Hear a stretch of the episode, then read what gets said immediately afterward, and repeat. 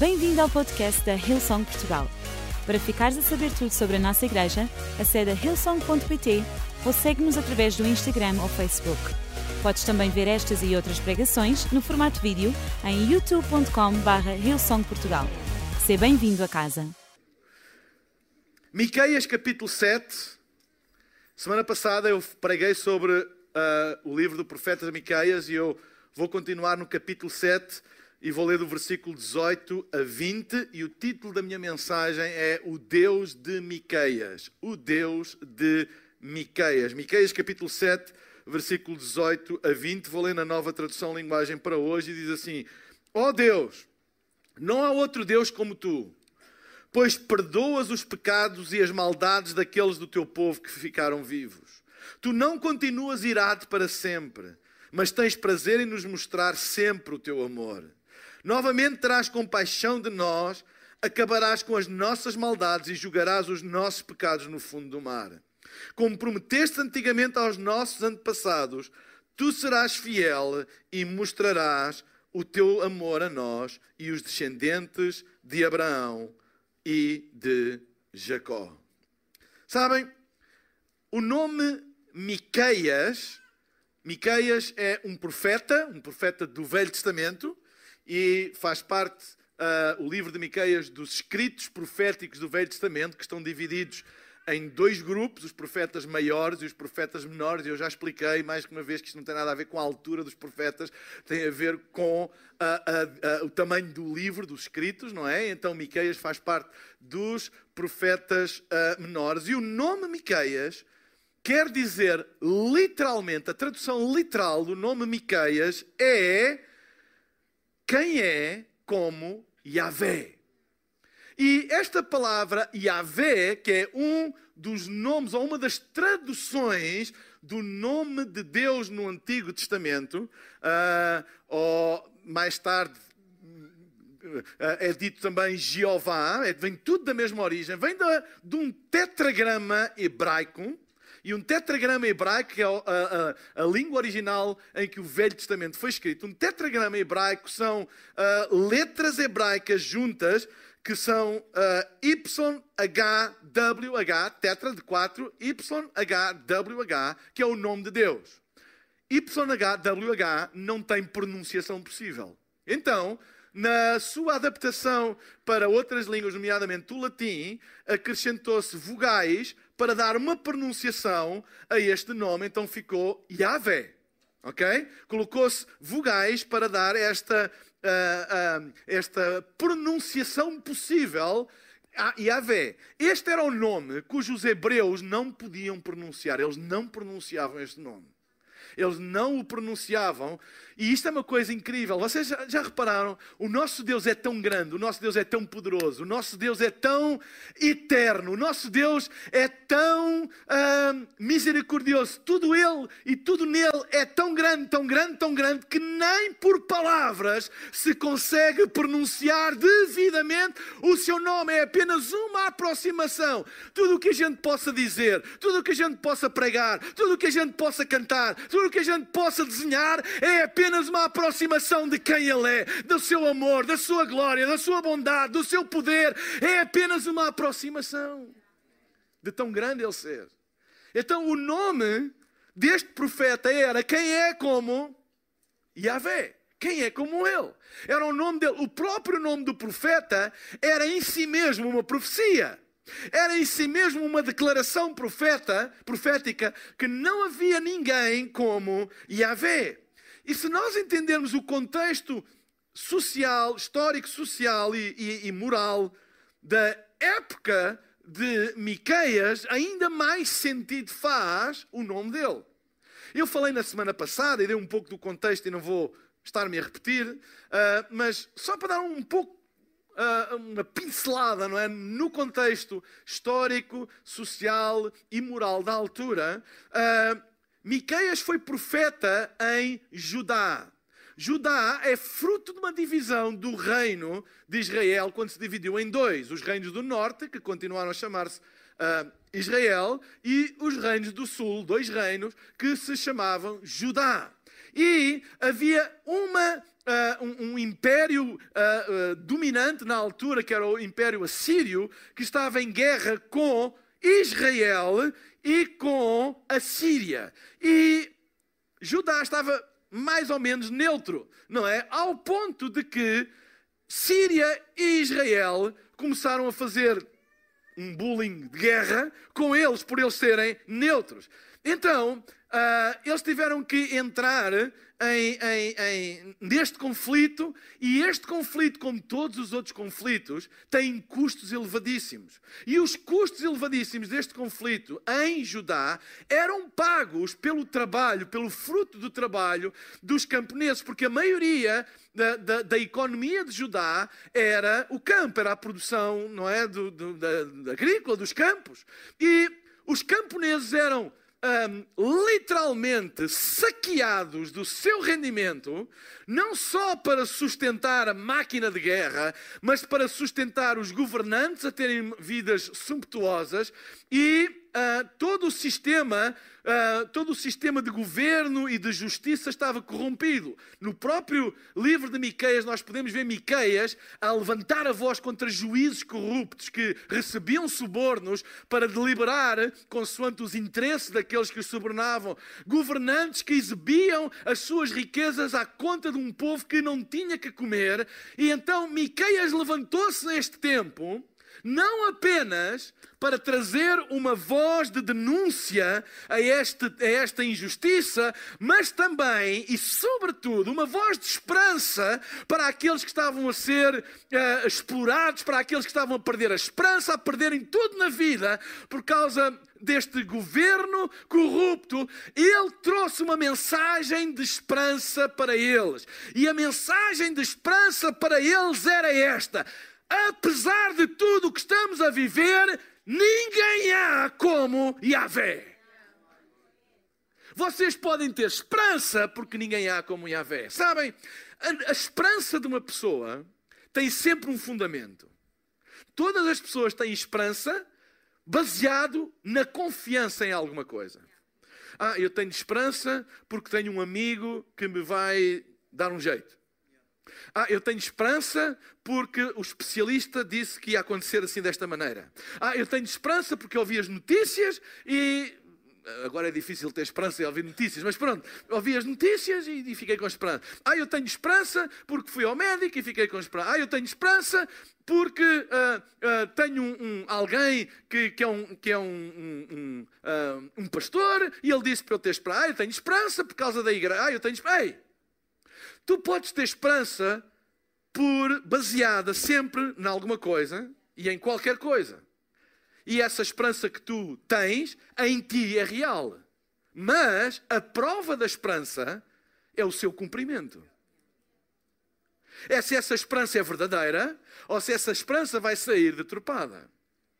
E o que estava a acontecer aqui normalmente não é nestas alturas que surgem muitas mensagens de esperança. Normalmente, nestas alturas surgem mensagens cada vez pior e cada vez pior. Cada vez. A gente nos últimos dois anos, três anos, é tipo, é cada vez pior e pior. E agora é isto, e amanhã é aquilo, e depois é aquilo. E depois vem um que diz que vai ser pior. E depois o outro ainda... Parece que é o concurso. Quem profetiza pior sobre as nossas vidas? Quem é que consegue ter a visão mais trágica, não é? Porque dizem e eu penso que é verdade, dizem que más notícias vende mais do que boas notícias. A realidade é que era isso que estava a acontecer.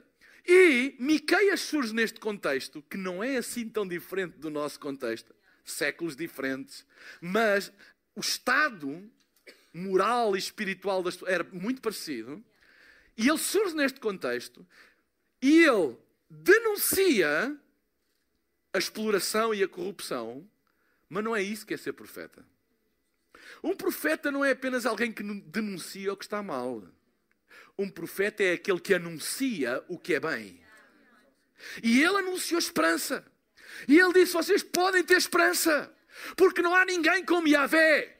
Ele não importa se ele está no meio de um governo corrupto ou no meio de um governo de bem, não importa se as circunstâncias são boas ou são más, vocês podem ter esperança, porque não há ninguém como o Deus de Israel, não há ninguém como Yahvé. Então podem ter esperança. A esperança que há em Deus é uma esperança baseada em quem Ele é. E nós podemos ter garantia dessa esperança. E depois ele começa este texto que eu li no versículo 18 com uma afirmação do seu próprio nome, quando ele diz: Não há outro Deus como tu. No fundo, ele está a dizer: Não há como Yahvé. Não há como Yahvé. E depois, no próprio texto, ele explica porque é que não há ninguém como Yahvé e porque é que podemos ter esperança nele. O próprio texto dá-nos a explicação porquê.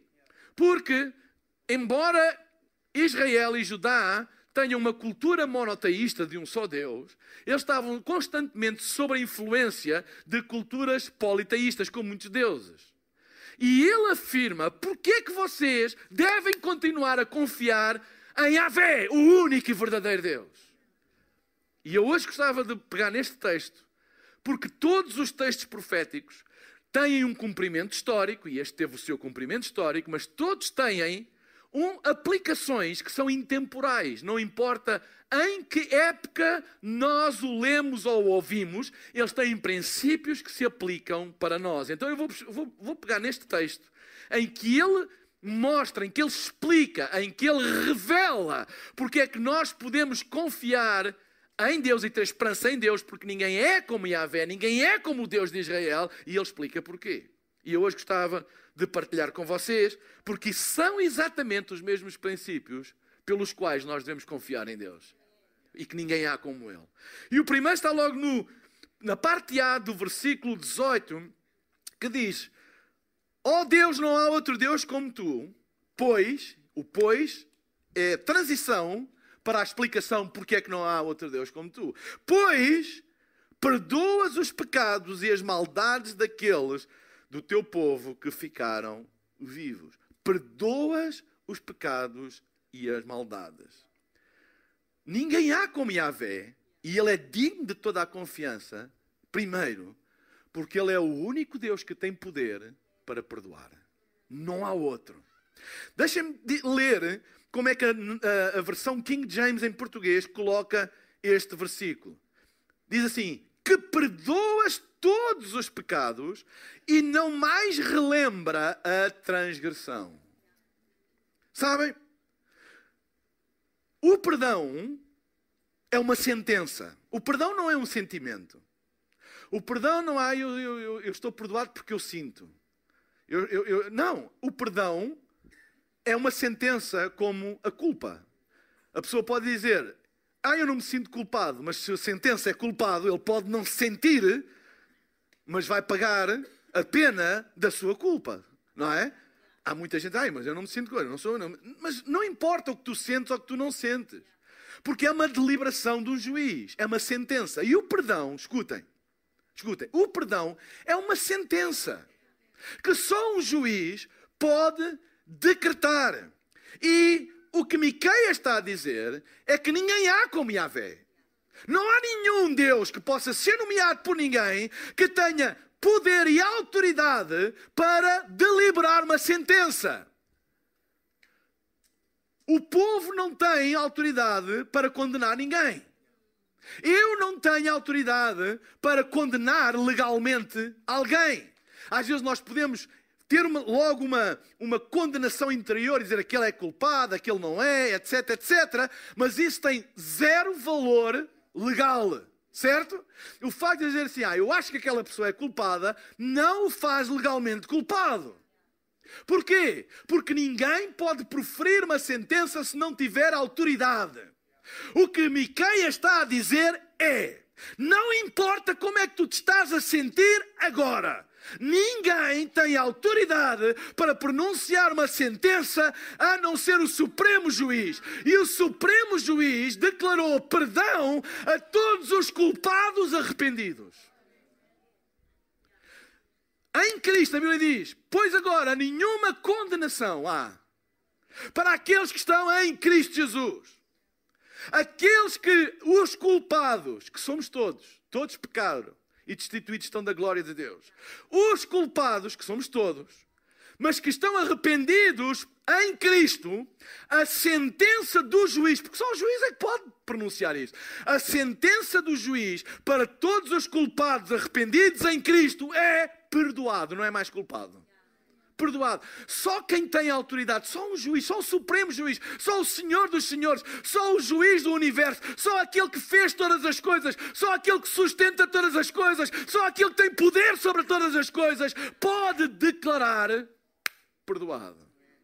E é por isso que Miqueias está a dizer: Ei, eu sei que vocês sabem que estão a viver e a experimentar fruto das vossas más decisões, dos vossos pecados. Mas ei, o mesmo Deus, o mesmo Yahvé que perdoou até agora, Ele tem poder para continuar a perdoar, porque ninguém há como Yahvé. Mas o mais interessante, neste mesmo texto, e pegando na versão King James, que coloca que ele perdoa os pecados e não mais relembra a transgressão. Sabem?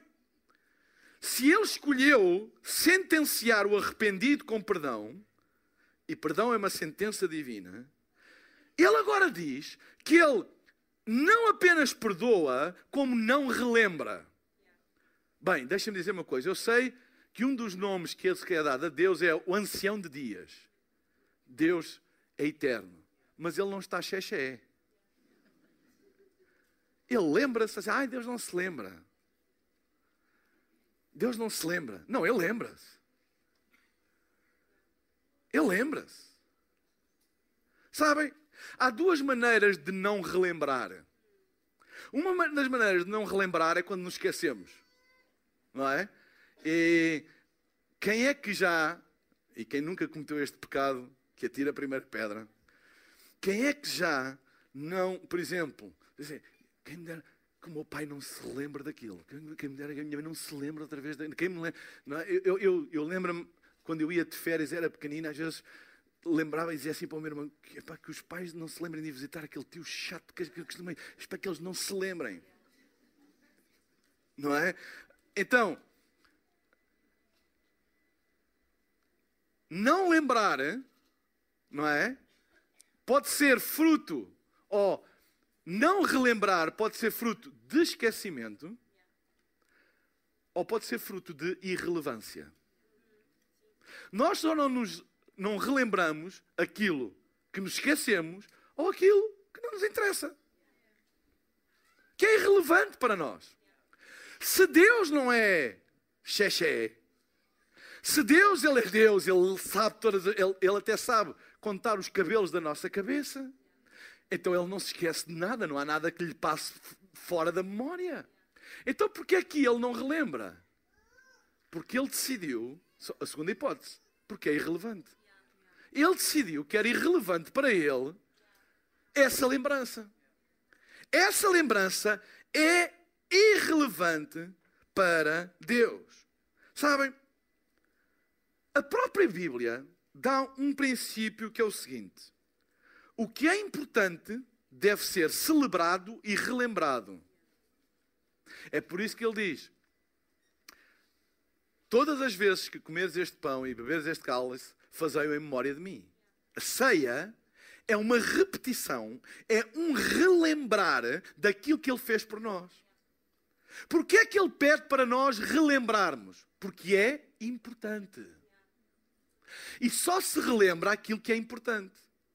Então ele pede para nós repetirmos essa lembrança a repetição da lembrança faz com que aquilo que nós nos, lembremos, nos lembramos se torne constantemente presente. Certo? Se se torna constantemente presente é porque Ele quer que seja relevante para nós. Ora, se Ele não relembra, é porque Ele não celebra aquilo que não é importante para Ele. Então, os meus pecados, que já foram sentenciados por Ele como perdoados, já não têm relevância nenhuma para Ele. E como não têm relevância nenhuma para Ele, Ele não relembra, nem pede para relembrar. Deixem-me dizer uma coisa: a ceia, nós vamos tomar a ceia no domingo que vem. A ceia não é para relembrar o quanto tu não prestas. Porque há pessoas que pensam que a ceia é para relembrar: eu não presto para nada, eu não mereço nada, eu não presto para nada, eu não mereço nada, eu não presto para nada. Isso é relembrar a tua velha condição. A ceia não é para isso. Embora a gente que ensina a ceia como um autoflagelamento de uma, de, uma, de, uma, de uma contrição eterna pelos mesmos pecados. Isso é contra a natureza de Deus. A ceia, tu relembras a morte de Jesus. Tu não relembras o que tu fizeste, tu relembras o que Ele fez. A ceia é uma, é, um, é uma repetição de memória, não da memória dos pecados que tu cometeste, mas a memória daquilo que Ele fez por ti para te, te considerar perdoado dos pecados que tu cometeste. Na Bíblia, todas as vezes que Ele nos chama a relembrar, é para relembrar o que Ele fez e nunca relembrar o que nós fizemos. É a sua natureza. Não tem relevância para Ele. Então Ele não relembra. Não o traz à memória. Quando o inimigo traz à memória as nossas falhas, legalmente ele não muda nada. Ninguém pode ser condenado, desculpem, ninguém pode ser julgado duas vezes pelo mesmo crime. Quando o inimigo traz à tua memória aquilo que tu fizeste e aquilo que tu fizeste, isso não vai mudar nada a tua situação legal no mundo espiritual. Tu és perdoado. O que ele brinca é com a tua mente e com as tuas emoções. E faz-te sentir mal. E faz-te crer que afinal não, não és perdoado, quando tu já és. É aí que ele muda. Porque quando ele vai à presença de Deus, trazendo acusação sobre alguém sobre o qual já foi pronunciado juízo, e eu quero que vocês se lembrem uma coisa: sobre todos aqueles que receberam Jesus, já foi pronunciado um juízo. Qual é? Perdoado. Tu já foste. Aqueles que estão em Cristo já foram julgados e foram.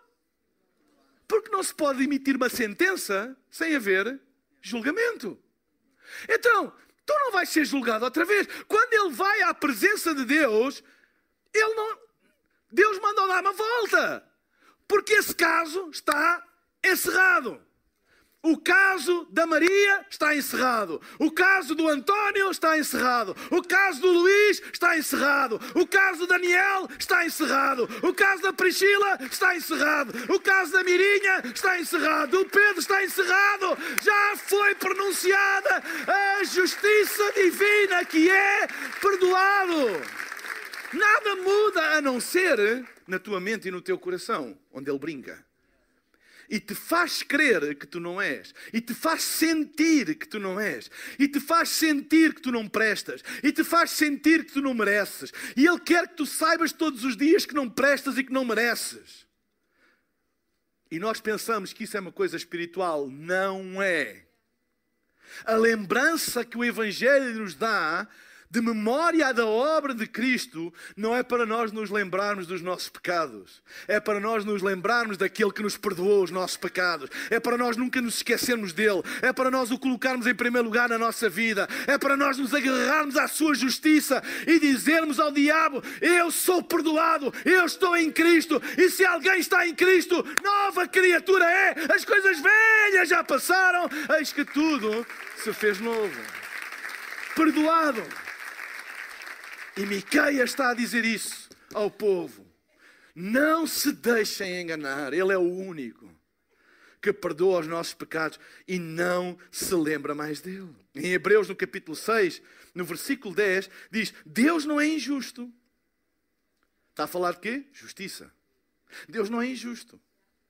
Ele não esquece, olhem esta, ele não esquece o trabalho que vocês fizeram, nem o amor que lhe mostraram na ajuda que deram e ainda estão dando aos seus irmãos na fé. Que Deus, para tudo, que Deus é este? Que Deus é este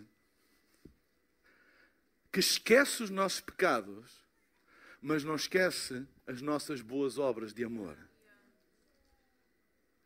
E sabe o que é que Deus chama a isto? Justiça. Deus não é injusto. Ele não esquece o teu amor. E nós pensamos assim: bem, não é injusto. Então, se ele não esquece o nosso amor, também não devia esquecer o que eu fiz, não devia esquecer o mal que eu fiz, não devia esquecer. Isso é a nossa justiça. Mas a de Deus disse: não, não. Esse assunto já foi julgado, já tem sentença e tu és perdoado. Deus, Deus só se lembra daquilo que é relevante para ele.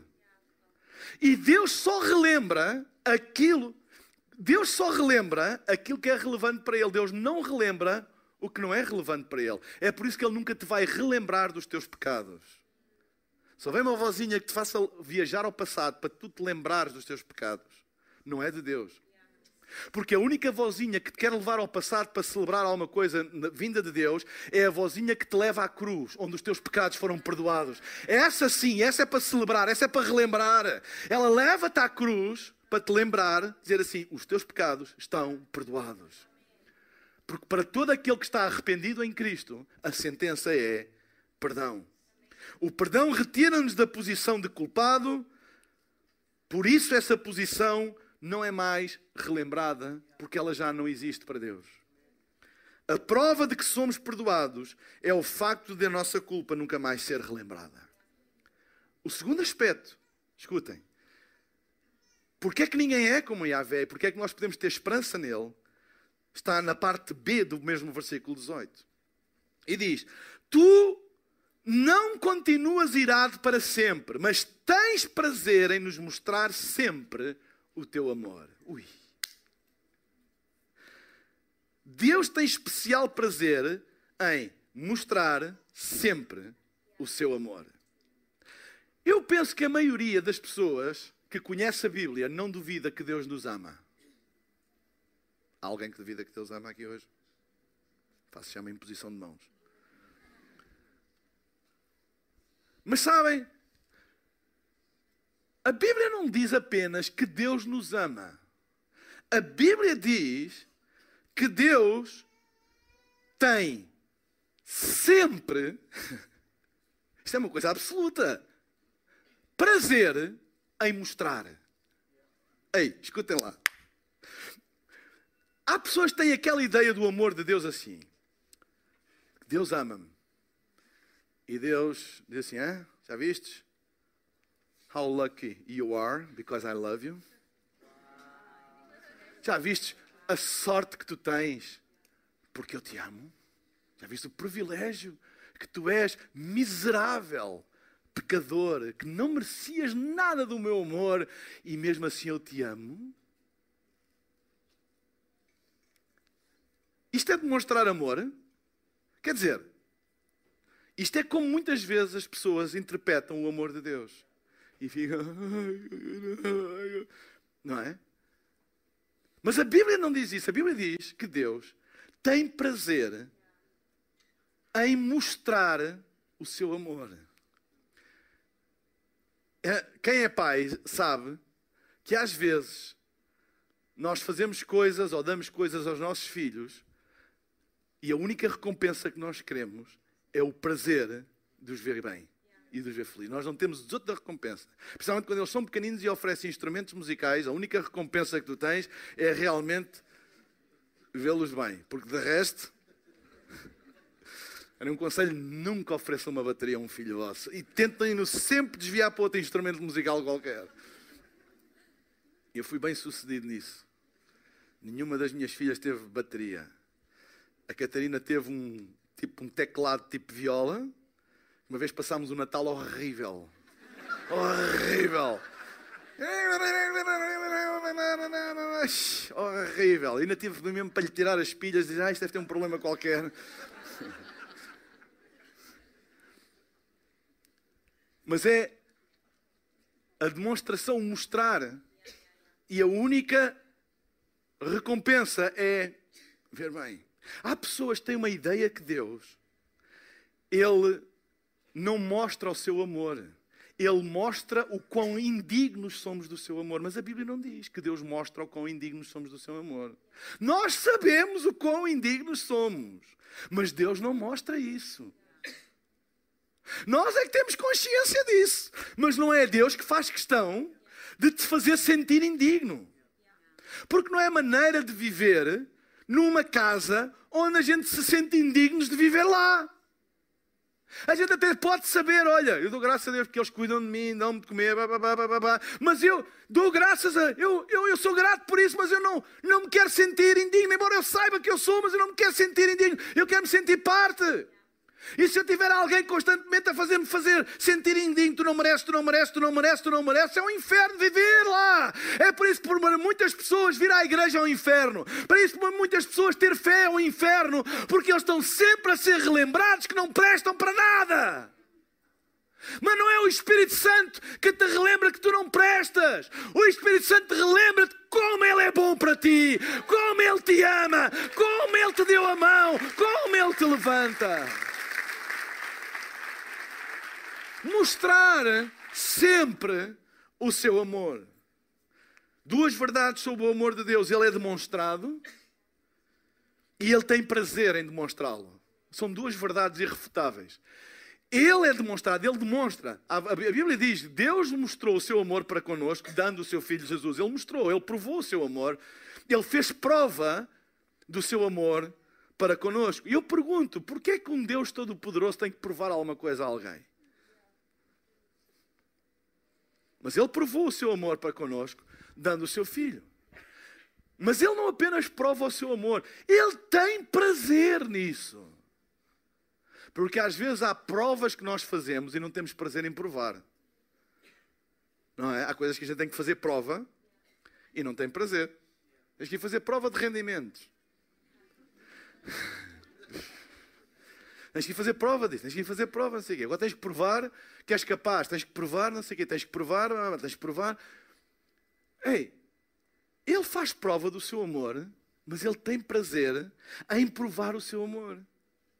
E nós, quem é pai consegue ter uma, uma luzinha, não é? Eu não estou só a dizer quem é pai, mas quem é pai especialmente, consegue ter essa luzinha do que é provar amor e só ter prazer nisso. Não ter nenhum outro objetivo por detrás. Não, Deus prova o seu amor e depois exige o teu louvor constantemente, dia e noite, dia e noite. Ei, Deus prova o seu amor até para pessoas que não o amam, até para pessoas que nem acreditam na existência dele. Há manifestações do amor de Deus que elas são derramadas sobre todas as pessoas, os que creem e os que não creem, e Deus tem prazer nisso. Deus não diz assim, ai, vou mandar chuva para toda a gente, mas para aqueles que não creem em mim vai ácida. Eu vou mandar sol para aquecer toda a gente, mas os que não creem em mim apanham um escaldão. Não, é, é transversal a todas as pessoas. É, Deus tem prazer em demonstrar o seu amor até mesmo para com as pessoas que não o amam, porque é a sua natureza. E Ele está a dizer ao seu povo, o profeta, a dizer: quem é como? Há, você, há algum Deus assim? Conhecem algum Deus assim? Ninguém há como Yahvé. Vocês podem ter esperança, porque apesar das vossas transgressões, Ele ama-vos e Ele vai demonstrar o seu amor. Deus não abençoa com uma atitude de dívida, mas de prazer. Sabem aquele conceito? Eu agora ia dizer uma frase, mas eu não quero ofender ninguém.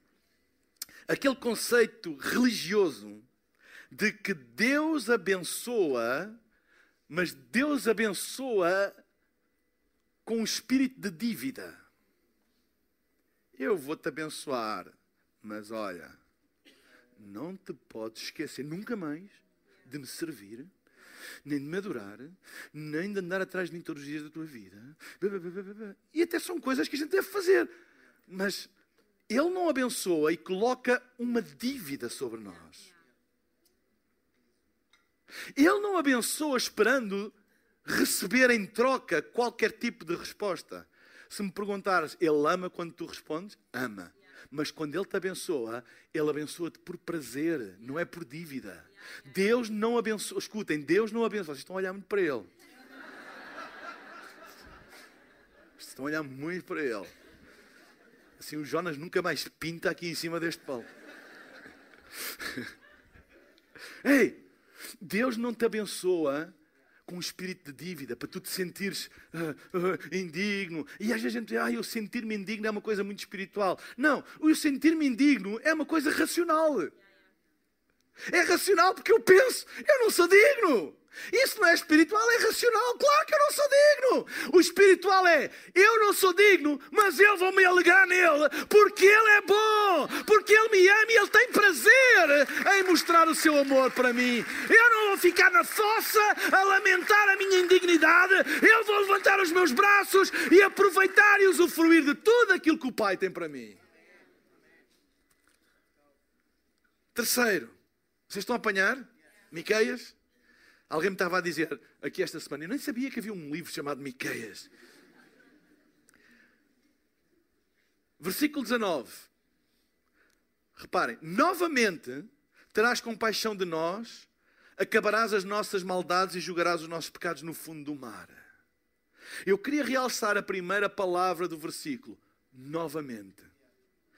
Deus, Yahvé, é o Deus dos novamente novamente. Quer dizer, de novo, vez após vez. Não é vez após vez no sentido. Hum, como é que eu ia dizer? No sentido de prolongar, é de renovar, é de fazer novo. Deus faz novo e novo e novo. E é por isso que ele diz: Ele faz novamente. Ele fez uma vez, ele vai fazer outra e outra. Ele perdoou uma vez, ele vai perdoar outra vez e outra vez de novo. É novo. Ele é o Deus dos novamente. Deus está nos recomeços. Talvez tenhas vindo aqui e pensas que a tua vida está acabada. Deixa-me dizer-te uma coisa: Ele vai fazer novamente, porque Deus está nos recomeços. Ele vai fazer novamente na tua vida. Deus faz de novo, vez após vez. Deus é um Deus de renovação. Renovação quer dizer fazer novo de novo, fazer novo outra vez. Ele quer fazer de novo outra vez. Em Lamentações, no capítulo 3, versículo 22 a 23. Muita gente conhece este versículo, é um versículo muito citado. Ou dois versículos muito citados. O versículo 22 diz: As misericórdias do Senhor são a causa, a razão de nós não sermos consumidos. Porque as suas misericórdias não têm fim. E versículo 23: Novas são a cada manhã, grande é a tua fidelidade. É a misericórdia do Senhor que faz com que nós não sejamos consumidos. Mas o versículo 22 não acontece se não houvesse o 23. Porque o 23 diz que ele renova, são novas, as suas misericórdias são novas todas as manhãs. Porque se ela não fosse nova todas as manhãs, a misericórdia que Deus usou para mim ontem, já não dava hoje. Porque a misericórdia que eu preciso hoje é uma nova misericórdia. Certo? A falha que eu faço hoje, ela precisa de uma nova misericórdia. A bênção que eu preciso hoje não é de ontem, é preciso uma nova misericórdia. E o que a Bíblia está a dizer é que Ele faz novamente. As misericórdias não têm fim. Ou seja, Ele não diz assim: já te dei muitas. Olha lá, já me pediste misericórdia ontem, hoje, amanhã. Quando é que paras? Isto não dá para tudo. Isso é a nossa mente humana. Mas Deus, a Bíblia diz que Deus renova todas as manhãs. Quantas manhãs? Quantas? Quantas manhãs tu já viveste na tua vida? Quantas vais viver? Uma coisa eu posso te garantir: todas as que tu vivestes e todas aquelas que tu vais viver, Ele vai renovar as suas misericórdias sobre ti. Não vai haver um dia, um dia em que a misericórdia de Deus não esteja disponível para ti. Isso eu sei. E Ele pergunta: perante isto, quem é como Yahvé? Quem tem esta capacidade, este poder de renovar todos os dias, todas as tuas manhãs, todos os dias da tua vida, as misericórdias de Deus estão disponíveis para ti. Todas. Amém? E quarto e último. O versículo 23 de Lamentações termina dizendo: Novas são a cada manhã as tuas misericórdias. E depois diz: E grande é a tua fidelidade. O versículo 20 do capítulo 7 de Miqueias diz: Como prometestes antigamente aos nossos antepassados, tu serás fiel e mostrarás o teu amor a nós, os descendentes, e agora fala, de Abraão e de Jacó. Quarto e último ponto base, porque não há ninguém como Yahvé e porque nós podemos ter esperança nele, é porque a fidelidade de Deus é eterna e indestrutível. Escutem bem, eterna e indestrutível. Talvez o atributo mais admirado nos livros poéticos da Bíblia, como os Salmos, e neste caso, Lamentações, é a fidelidade de Deus. Cânticos sobre a fidelidade. E normalmente são sempre de espanto, de admiração por tamanha fidelidade. Sabem, nós, nós não podemos mudar a fidelidade de Deus para conosco. Eu quero vos dizer uma coisa, porque há gente que pensa que tem poder para parar a fidelidade de Deus sobre a vida deles. Não tens. Não há circunstância alguma. E eles estavam a viver um período muito complicado. Mas o, o, o que o profeta estava a dizer é: Eu sei as vossas circunstâncias, que eu sou parte de vocês. Ele era filho de camponeses. Miqueias. Eu sei. Eu sofro na pele o que vocês sofrem. Mas deixem-me dizer uma coisa: não há circunstância nenhuma, não há juiz corrupto nenhum, não há governo errado algum, não há calamidade que venha sobre nós que faça parar a fidelidade de Deus. O que ele está a dizer é o seguinte. E uma das razões que eu creio ter trazido Miqueias para os dias de hoje é que nós estamos a viver com as devidas distâncias do tempo e dos séculos. Nós estamos a viver dias parecidos. Dias em que tudo parece nos tirar a esperança e tudo parece vir, uma após outra, a construir alguma coisa para destruir o nosso futuro. E a primeira coisa a ficar sob ataque, quando o futuro fica incerto, é a esperança. E perante isto, Miqueias diz: Ei, lembrem-se, grande é a sua fidelidade. E diz: Tu serás fiel e mostrarás o teu amor a nós, os descendentes de Abraão e de Jacó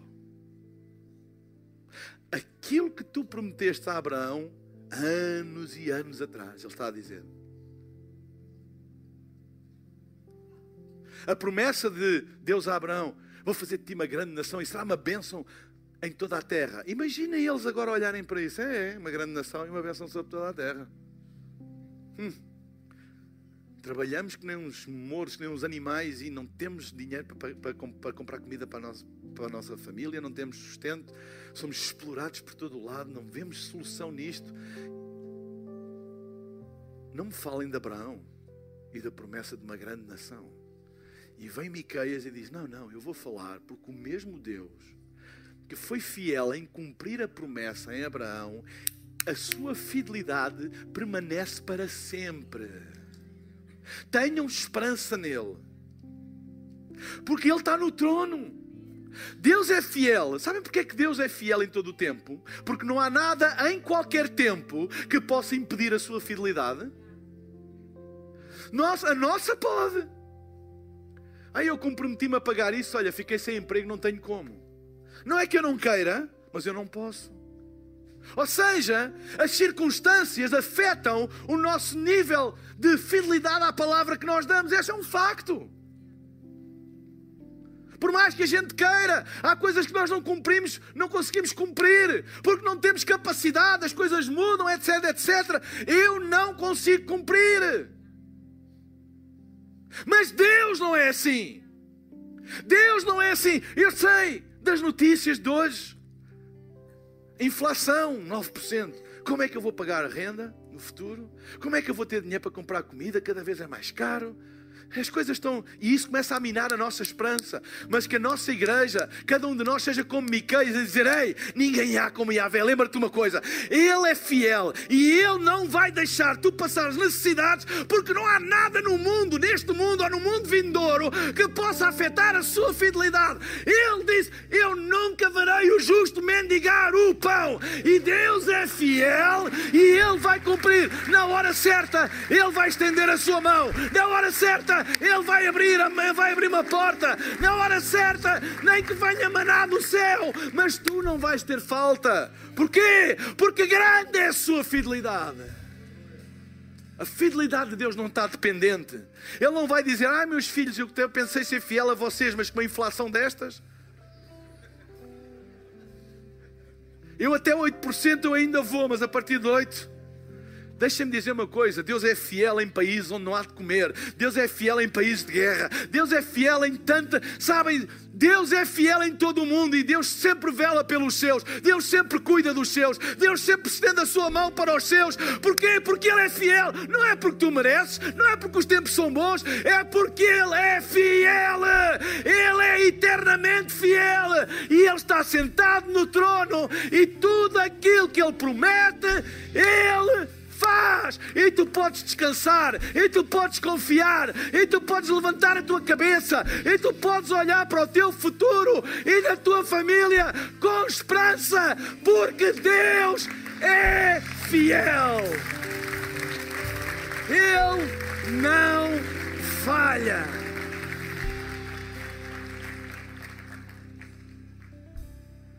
Eu não posso mudar a fidelidade de Deus com a minha infidelidade. As circunstâncias alguma vez poderão mudar a fidelidade de Deus? Nunca. O tempo não poderá mudar a fidelidade de Deus. Porque não há condições para a fidelidade de Deus. Ela é eterna. E deixa-me dizer uma coisa: é um princípio bíblico. Tudo o que é eterno é incondicional. Se for condicional é porque não é eterno, é terreno que é uma característica do que é terreno, é temporal, tem condições. Não as havendo, desaparecem.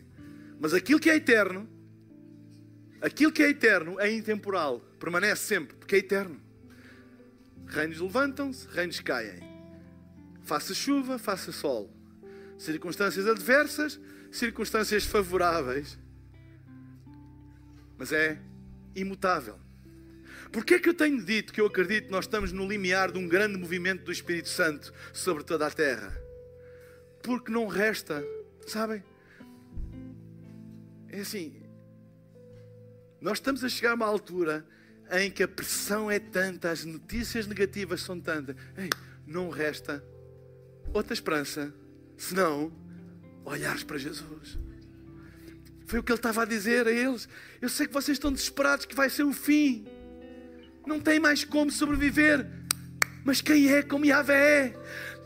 Nós chegamos a um ponto em que as pessoas estão prontas, porque não têm mais nada onde se agarrar, a que alguém lhes traga uma mensagem e diz: Ei, ninguém é como Deus, Ele ama-te, Ele tem um plano para a tua vida. Põe a tua esperança nele, põe a tua confiança nele, seja em que circunstâncias for, ele vai cuidar de ti, ele vai lançar a sua mão sobre ti, a sua graça, o seu favor, a sua fidelidade sobre ti são incondicionais. Nós estamos a viver tempos onde as pessoas vão colocar os seus olhos em Deus.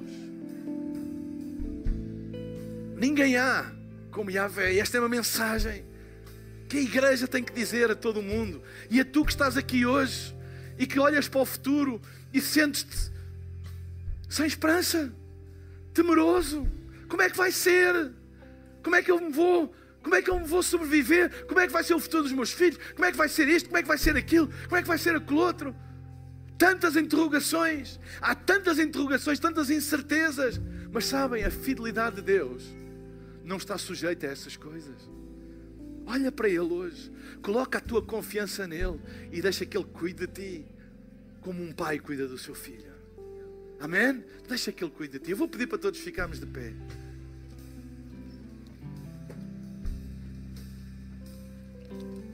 Eu vou pedir para não haver movimento na sala agora. E vou pedir para todos fecharem os seus olhos, como um sinal de reverência e também para não nos distrairmos e darmos um pouco de privacidade às pessoas que estão ao nosso lado.